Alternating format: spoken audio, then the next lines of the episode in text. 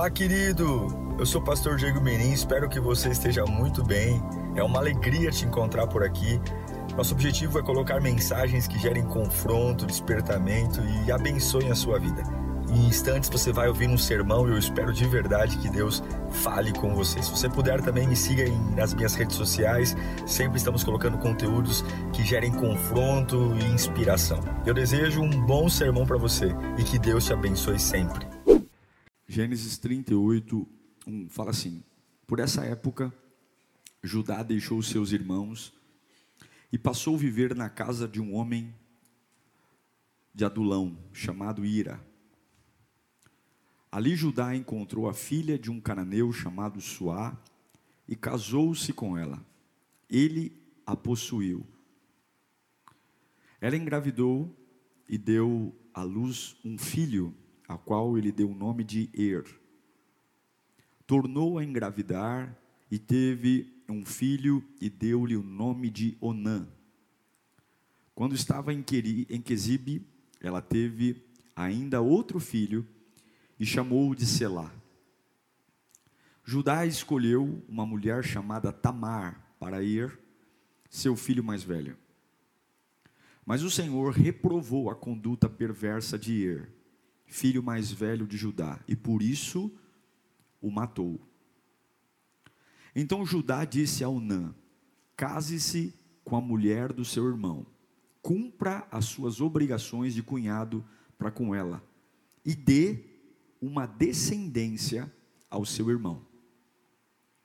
Mas Onã sabia que a descendência não seria sua. Assim, toda vez que possuía a mulher do seu irmão, derramava o sêmen no chão para evitar que o seu irmão tivesse descendência. O Senhor reprovou o que ele fazia e por isso o matou também. Disse então Judá a sua nora Tamar: More como viúva na casa do seu pai, até que meu filho Selá cresça porque temia que ele viesse a morrer, como seus irmãos. Assim Tamar foi morar na casa do seu pai. Deus bendito, nós estamos aqui porque a gente quer te ouvir, Senhor. A gente precisa te ouvir. A gente precisa. A gente precisa estar alinhado com o céu. Com muita humildade nós ouvimos a tua voz. Tira de mim qualquer ideia pessoal, mas que seja a tua palavra, a palavra que liberta, transforma, aviva, ressuscita, em nome de Jesus. Eu escolhi esse tema, o tema ia ser Deus não é trouxa. Aí eu perguntei para a Carla, nossa, muito pesado. Então eu melhorei um pouco, Deus não é bobo. Tem duas coisas que podem nos mover diante de Deus o prazer ou a intimidade. A gente tem um pensamento errado de achar que a gente agrada a Deus só se afastando daquilo que é errado. Então eu não vou fazer aquilo que é errado, então eu agrado a Deus. Mas eu acredito que eu posso estar totalmente daquilo que é errado e ainda assim estar longe de Deus. Eu posso me orgulhar e dizer: na minha vida não tem uma vida de pecado. Mas se aproximar de Deus vai muito além de só não fazer o que é errado. É muito mais do que se afastar do promíscuo, é muito mais do que se afastar dos desejos da carne, que é uma obrigação mas é se aproximar daquilo que é santo, daquilo que é sacro. Eu sei que a palavra prazer e a palavra intimidade, elas se parecem até um pouco. Prazer e intimidade. Mas prazer é aquela sensação agradável, aquela emoção gostosa, ligada à satisfação pessoal, ligada a uma necessidade de, de, de fazer alguma coisa que me traga alegria, contentamento, júbilo. Agora, intimidade é uma relação muito próxima, é uma familiaridade. E eu acredito que vida com Deus não é uma questão de ser feliz na igreja, ou ser feliz naquilo que eu faço, mas vida com Deus é quando, muitas vezes, ao invés de vir para a igreja e ir para casa feliz, eu volto para casa triste.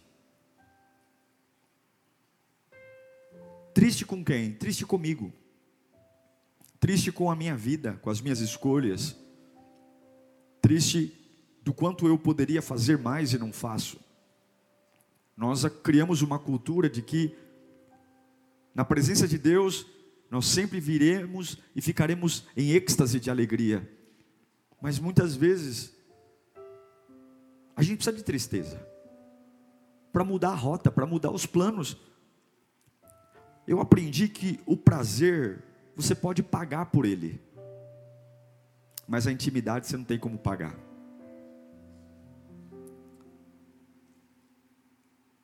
O prazer você pode comprar, a intimidade não.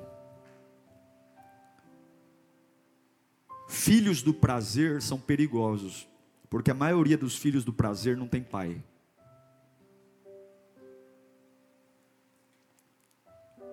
A maioria dos filhos do prazer, se é que você me entende, não tem pai.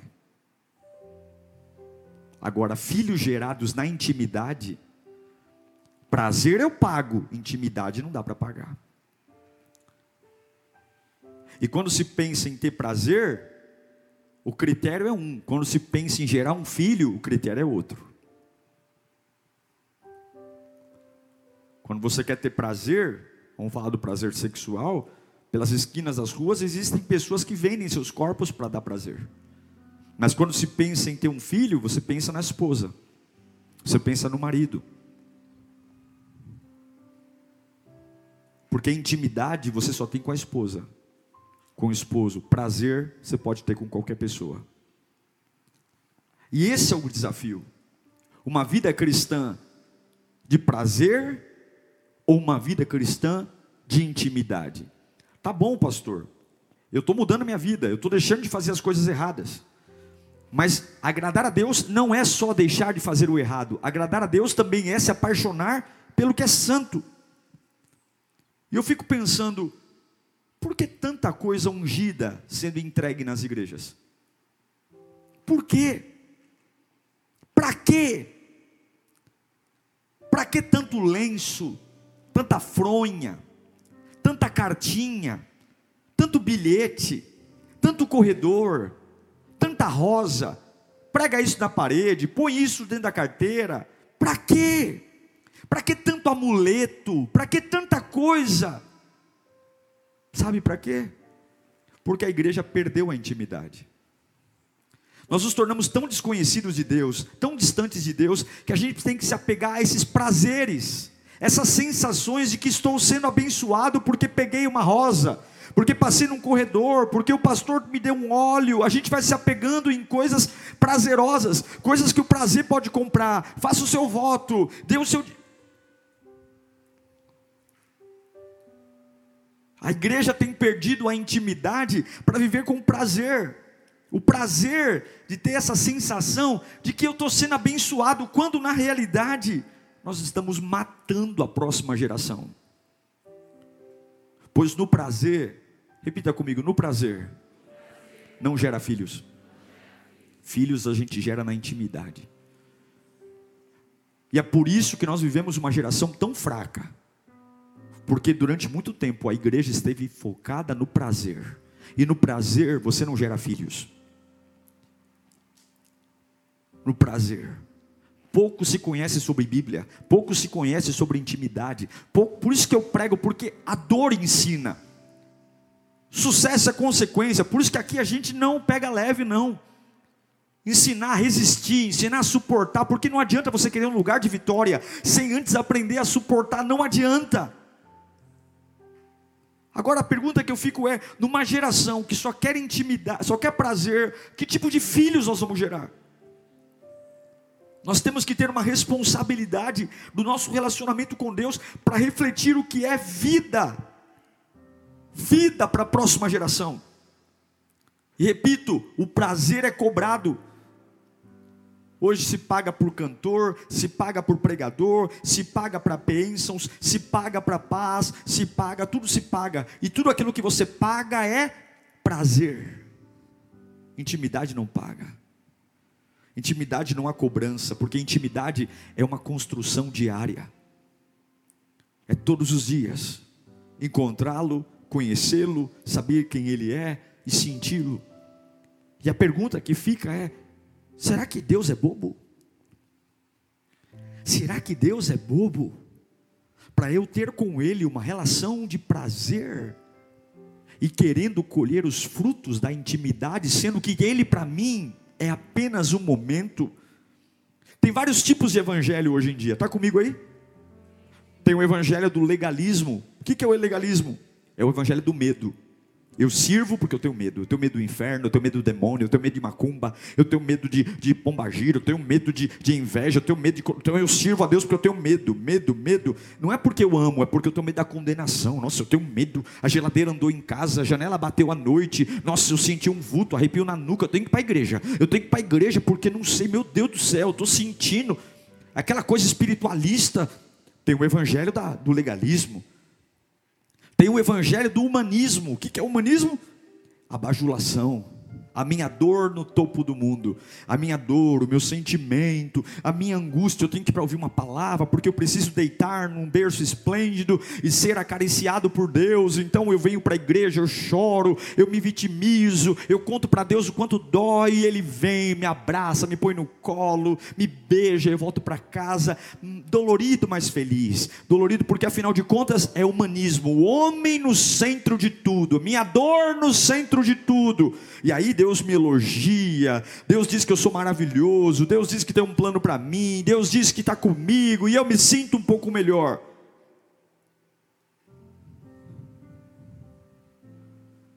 Agora eu aprendi que tem um terceiro evangelho, o evangelho do Espírito. O evangelho do Espírito é quando não é as circunstâncias que mudam, mas somos nós que mudamos. Deus não quer namorar com você, Deus quer casar com você. Repita para você mesmo: Deus não quer namorar comigo, Deus quer casar comigo. O evangelho legalista gera obrigação, medo. O evangelho humanista gera aquele sentimento de carinho, afeto. Agora, o evangelho do Espírito gera convicções. Por que, que eu li Gênesis 38? Judá tem três filhos: Er, Onã e Sela. O primeiro filho, Er, a Bíblia diz que ele morre, Deus mata ele. Mas a Bíblia não diz por que, que Deus o matou.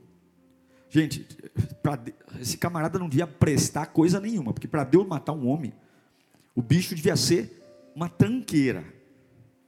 Mas pela lei, se o filho mais velho tivesse casado na lei da época e morresse, a esposa do irmão mais velho teria que se casar com o segundo irmão. E aí Tamar vai se casar com o segundo irmão. A palavra er significa miserável. Se o nome é miserável, você imagina já por que, que Deus fez para por que, que Deus o matou.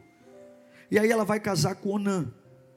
E a ordem era a mulher do Er, Tamar, vai casar com o segundo filho, só que os filhos gerados do relacionamento de Onã com Tamar iriam dar sequência à linhagem do primeiro filho.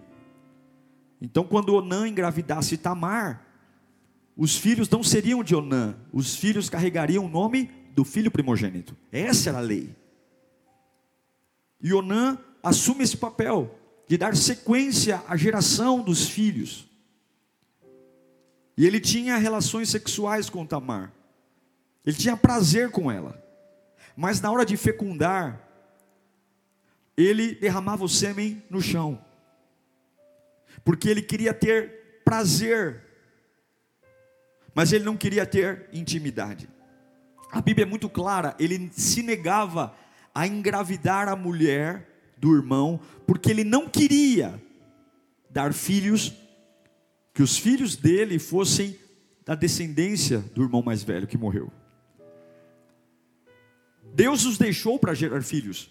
Deus nos deixou para gerarmos filhos. E o grande problema é que nós, metaforicamente, nos deitamos com Tamar, mas na hora de gerar filhos, nós nos negamos. Viemos à igreja e nos envolvemos com a igreja, nos envolvemos com o reino.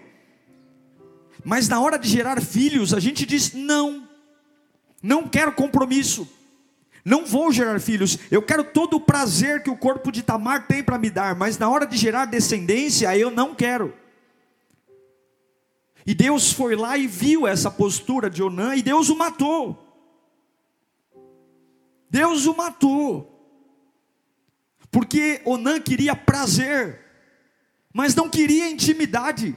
E Deus não é bobo. Deus não é bobo, e eu sei que muitos usam a igreja como laboratório psicológico. Muitos vêm para a casa de Deus como um lugar de alívio. E está tudo bem, porque Jesus disse: Vinde a mim todos que estáis cansados e sobrecarregados, que eu vos aliviarei.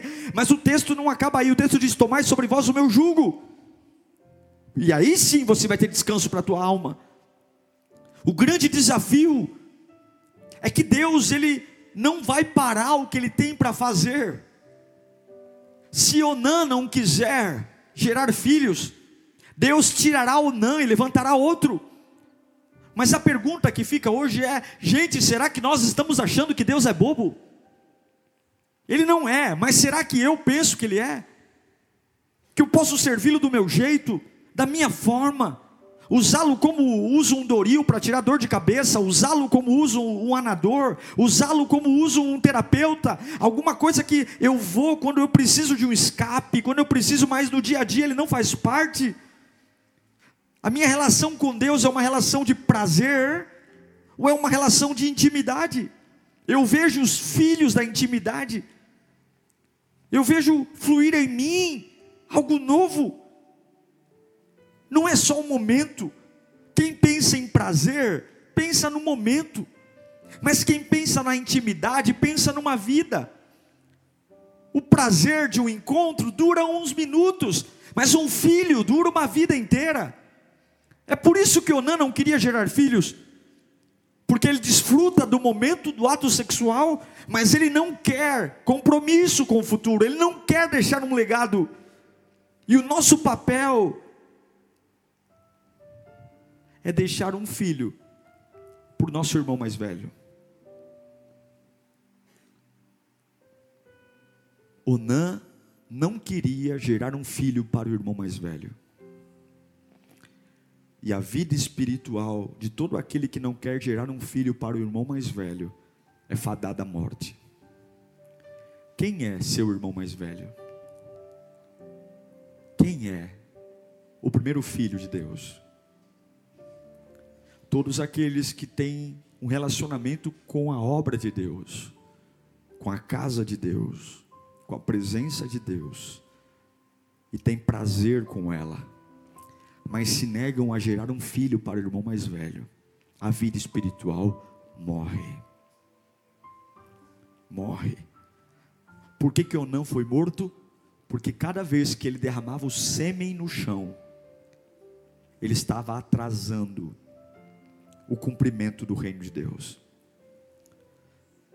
Você sabe de que descendência das doze tribos de, dos filhos de Jacó, qual foi a descendência que Jesus veio? Exatamente a tribo de Judá.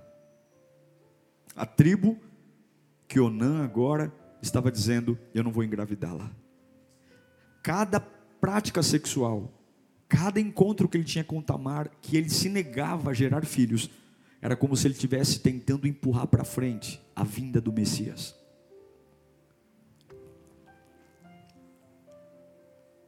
Nós não podemos atrasar o que Deus tem para fazer na nossa vida.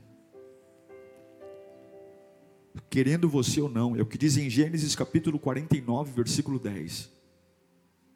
O cetro não se apartará de Judá, nem o bastão de comando dos seus descendentes até que venha aquele a quem ele pertence, e a ele as nações. De onde virá aquele que pertencerá às nações? De onde o cetro não se apartará? Da onde? De Judá. Quem era Judá? Judá era o pai de Onã, era a descendência de Judá. É por isso que Deus matou Er, é por isso que Deus matou Onã, porque eles estavam se negando a gerar filhos. Jesus precisava de um filho para que a descendência deslanchasse. E a pergunta que fica: quantos filhos nós temos gerado? Espiritualmente falando, não estou falando de rosa, de fronha, não estou falando de óleo ungido, não estou falando de, de louvor, de êxtase, estou falando de frutos, porque o Evangelho não pode ficar na mão de irresponsáveis. Nós estamos em guerra, há uma guerra contra a carne, contra o espírito, há uma batalha, os dias são maus, o inimigo tem destruído e nós somos os representantes de Deus nessa terra, somos a nação eleita, o povo sacerdotal.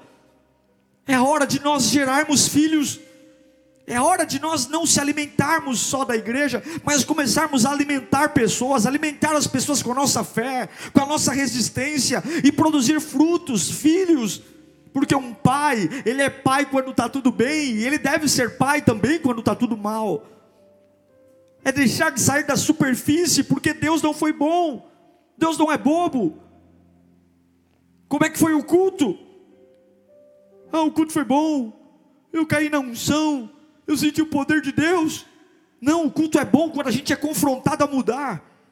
O culto é bom quando eu saio, saio quebrado, dizendo eu preciso melhorar eu preciso mergulhar, eu preciso ir adiante, eu preciso, e a pergunta que nós temos que nos fazer é: nós temos tratado Deus como bobo?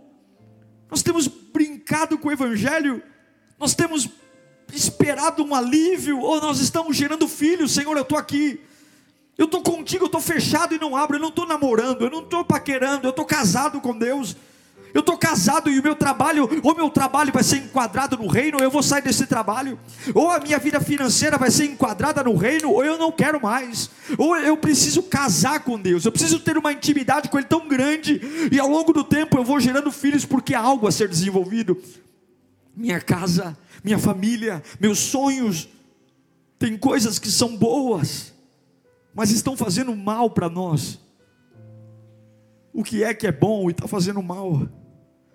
Pastor Diego, como é então que eu gero filhos? Aumenta a sua renúncia. Quanto mais renúncia, mais fogo de Deus. Repita comigo: quanto mais renúncia, mais fogo de Deus. Se você quer um, gerar filhos, renuncie. Só quem é pai e quem é mãe sabe a renúncia que um filho provoca em nós. Só quando você tem filhos você sabe o quanto a sua vida deixa de ser uma vida individual para ser uma vida pensando neles. Você dorme diferente, você trabalha com outras prioridades, você vai a um shopping center não pensando no que comprar para você, mas toda loja que você vê, você pensa nos filhos. Assim deve ser um pai que pensa nos filhos. Se você quer gerar filhos, se você quer produzir algo para o evangelho, se você entender que a sua vida é muito maior do que a sua passagem nessa terra e Deus não é bobo, em nome de Jesus, aumente a sua renúncia. Aumente a sua renúncia, creia de um jeito que você nunca creu. Creia, porque quanto mais fogo você espalha, mais há o poder de Deus queimando toda a palha. Sabe o que é palha? Palha é as palhaçadas que a gente criou na vida. Se apegar a amuleto, se apegar a gente, se apegar a lugares, se apegar a símbolo, se apegar. Ai não, agora eu creio, eu estou com sabonete, agora eu vou passar o sabonete, que o sabonete vai tirar. Que sabonete o quê? Que óleo ungido o quê? Foi por isso que eu falei, eu não vou entregar envelope de dízimo no décimo terceiro, eu não vou. Porque nós temos que ser íntimos de Deus. Íntimos. Ele está comigo na cisterna, Ele está comigo na fornalha, Ele está comigo quando não tem nada. Eu não preciso de um objeto, eu não preciso de um metal, eu não preciso de um símbolo, eu não preciso colocar um negócio de ouro na porta, eu não preciso.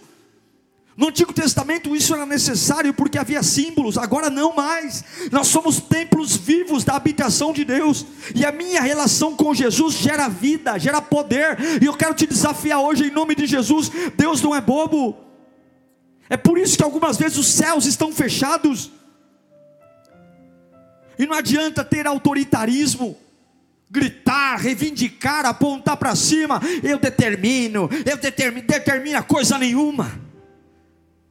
Deus nunca disse que nos daria autoritarismo, Deus sempre disse que nos daria autoridade. Porque autoritarismo, quanto mais você tem, mais você quer usar. Autoridade, quanto mais você tem, menos você quer usar. Deus nos disse que daria autoridade sobre esses demônios, autoridade sobre enfermidades, autoridade sobre, sobre a vida terrível. Deus nos deu autoridade. Esconda a palavra no seu coração. Eu amo Apocalipse capítulo 3, verso 20. Ele diz que estou à porta e bato. Se alguém ouvir a minha voz e abrir a porta, entrarei e cearei com ele, e ele comigo. Eu entrarei e terei intimidade com você. Eu morarei aí, eu vou cear. A pergunta que fica é: até quando a gente vai se enganar? Querendo ser um cristão sem Cristo. Até quando a gente vai se enganar fazendo de Deus um consultório psiquiátrico e terapêutico? Quando é que de fato a gente vai dizer, Senhor, eu não quero mais prazer, eu quero intimidade. Eu quero orar com intimidade. Eu quero cantar com intimidade. Porque na intimidade você fica à vontade. Quando há intimidade, você fica livre. O prazer acaba. O prazer dura só um momento, mas a intimidade é de dia a dia. O prazer, quando você se satisfaz, cada um olha para o seu lado e vai embora. Mas a intimidade, ela tem prazer nela, mas se convive, se tem vontade de estar perto, se tem vontade de sair do trabalho e ir para casa, de orar, de falar com Deus. Acredite, perdoe quem você tem que perdoar, supere o que você tem que superar, mas gere filhos. Gere o filho da convicção, gere o filho da fé, gere o filho da, de suportar, gere o filho de não esperar para os outros. E como é que eu faço isso, pastor? Há uma parábola que eu amo e eu não vou ler, só vou contar. Há uma mulher que tinha um colar com dez dracmas, dez moedas. Há um poder no conjunto. Se você pega um colar com dez moedinhas e falta uma, ele fica sem graça. Porque você sabe que tem um buraco, tem uma lacuna entre as moedas o poder de um colar, o poder de um anel. É você pegar um anel e tem uma pedrinha, mas a pedrinha caiu. Fica sem graça, porque tem coisas que só são, são maravilhosas quando estão completas. Sim ou não? Quando está completa. Ela perdeu. Ela perdeu o prazer. E aí a Bíblia diz que ela fechou a porta de casa. Foi varrer até achar. A dracma perdida foi perdida dentro de casa e não fora.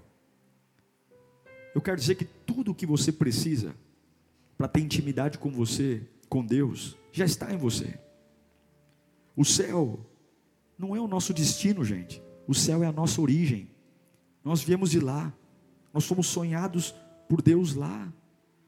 Mas por favor, não vamos tratar Deus como bobo porque Ele não é quando Ele olhar para nós e ver que tudo que nós queremos com Ele é prazer, e que nós não queremos gerar filhos, filhos de uma fé que não para, uma convicção acima do normal, crer nele acima das doenças, crer nele acima dos homens, gerar filhos de maturidade, de suportar e dizer: Eu não te largo, Jesus, eu não te largo, eu não te largo eu não te deixo, eu suportarei por ti, suportarei caras feias, suportarei não, suportarei traições, eu não te largo, porque aquilo que eu construí com Deus não foi um momento, foi uma vida.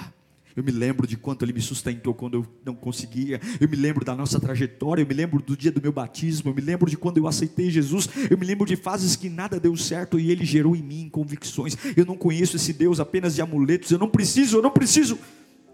O que eu preciso é, é buscar essa dracma, porque Deus não é bobo. Eu não quero ser como Sansão. Sansão fez muito mais para o reino de Deus na sua morte do que na sua vida. lá em Juízes capítulo 16, versículo 30, diz assim: Disse que eu morra com os filisteus. Em seguida ele as empurrou com toda a força, e o templo desabou sobre os líderes e sobre todo o povo que ali estava. Assim na sua morte, assim na sua Sansão matou mais homens do que em toda a sua vida. Sabe por quê? Porque a vida inteira Sansão só queria prazer. Quando ele pensou ter intimidade, ele já estava com os dois olhos vazados, preso, sem força. Dalila cortou seu cabelo, porque ele sempre levou na brincadeira o seu chamado e o seu ministério. Deus não é bobo. É época de nós gerarmos filhos. É época de nós pararmos de namorar com Deus e casarmos com Ele. É época de nós termos um encontro tão poderoso com Ele que vai mudar a nossa história, a nossa descendência. Diga comigo, eu não quero mais prazer com Deus. Eu quero intimidade. Amém. E se nós, como igreja, não cumprirmos os filhos que temos que cumprir, Deus levantará outro. Mas eu não quero. Eu não quero ver minha vida espiritual sendo morta, porque eu sou incapaz de gerar filhos. Feche os seus olhos. Diga para Deus que você quer muito mais do que prazer, você quer intimidade com Ele. Ele vai cuidar de você, Ele vai cuidar da sua vida, Ele vai cuidar dos seus planos, está tudo bem. Mas não use não use. Não use esse momento como uma distração. Eu sei que é gostoso estar aqui. Ai, pastor, eu fiz tantos amigos na igreja, é tão bacana. Na igreja eu encontrei namorado, namorada. É tão gostoso ouvir a pregação. Eu me sinto tão bem, eu me sinto tão feliz. Eu fico afoito, eu fico, eu fico cheio de, de emoção. Nossa, que maravilha! Que maravilha! Eu me sinto cheio de prazer. Mas Jesus está dizendo: não não é só prazer. Eu quero gerar filhos em você. Onan, não derrame o sêmen, a semente no chão. Cumpra o propósito. Gere compromisso, gere filhos. Gere filhos dos dias maus. Me ame. Pare de dar desculpas que não tem tempo. Pare de dar desculpas que a vida é corrida. Pare de dar desculpas que você está estressado. Ah, a hora que Deus fizer minha vida ficar mais calma, quem sabe? Pare. Pare de criar desculpas do porquê você está adiando decisões importantes em relação ao reino de Deus. Coisas que você sabe o Espírito está te cobrando. Deus está te cobrando mas prefere ficar pegando amuleto, lencinho, fronha, óleo, ficar criando superstição, ficar indo atrás de macumba gospel. É corredor, é profeta, é, é, é, é, campanha aqui, é campanha ali. Isso é coisa para gente que quer prazer, é caixinha de promessa, é ligar na rádio, é me dar uma palavra, porque eu quero prazer, eu quero prazer, eu quero prazer, eu quero me sentir bem, eu quero me sentir feliz, eu quero me sentir cuidado. Deus está falando, eu quero gerar filhos, eu quero gerar filhos, eu quero gerar filhos, eu quero gerar filhos, eu quero gerar filhos. Você está atrasando o que eu vou fazer, você está atrasando o que eu vou gerar, eu quero gerar filhos. E você quer, quer, quer só prazer, só quer frufru. E uma geração de crentes fracos, crentes que não sabem orar, porque a rosa ora por eles, crentes que não sabem clamar a Deus no deserto, porque o sabonete clama por eles, crentes que no dia mal não sabem nem o que falar, porque depende de uma fronha, depende de uma, de uma rosa, depende de um sal grosso crentes anêmicos, que o pastor resolve tudo. O pastor é tipo um pai de santo, e não sabem nada, não sabem quem são, porque não tem filhos. Filho, você tem que amá-lo com dor de cabeça, sem dor de cabeça. Quando você tem um filho e você tem que gerar comida para ele, você vai atrás. Isso é gerar filhos do reino. É ter um compromisso de que eu vou me virar, mas eu vou cuidar do que Deus colocou em mim. Eu vou me virar, eu vou me virar, eu vou me virar, eu vou me virar, eu vou me virar. Gere filhos para o reino. Comece a orar pela sua vida nessa manhã. Pare de fazer Deus de bobo porque Ele não é. Pare de ter uma fé que te engana, cheia de mandinga. Parece mais com candomblé do que com o reino de Deus. Parece mais com a umbanda do que com o reino de Deus. É um monte de superstição, é um monte de coisa, é um monte de não sei o que. E não tem filhos espirituais. Fraco. Limitado. Não ora não crê. E Deus está falando: até quando? Até quando, Onã? Você vai se deitar com a minha igreja e não vai gerar filhos nela? Onã, até quando você vai ter prazer na minha obra e não vai gerar filhos nela?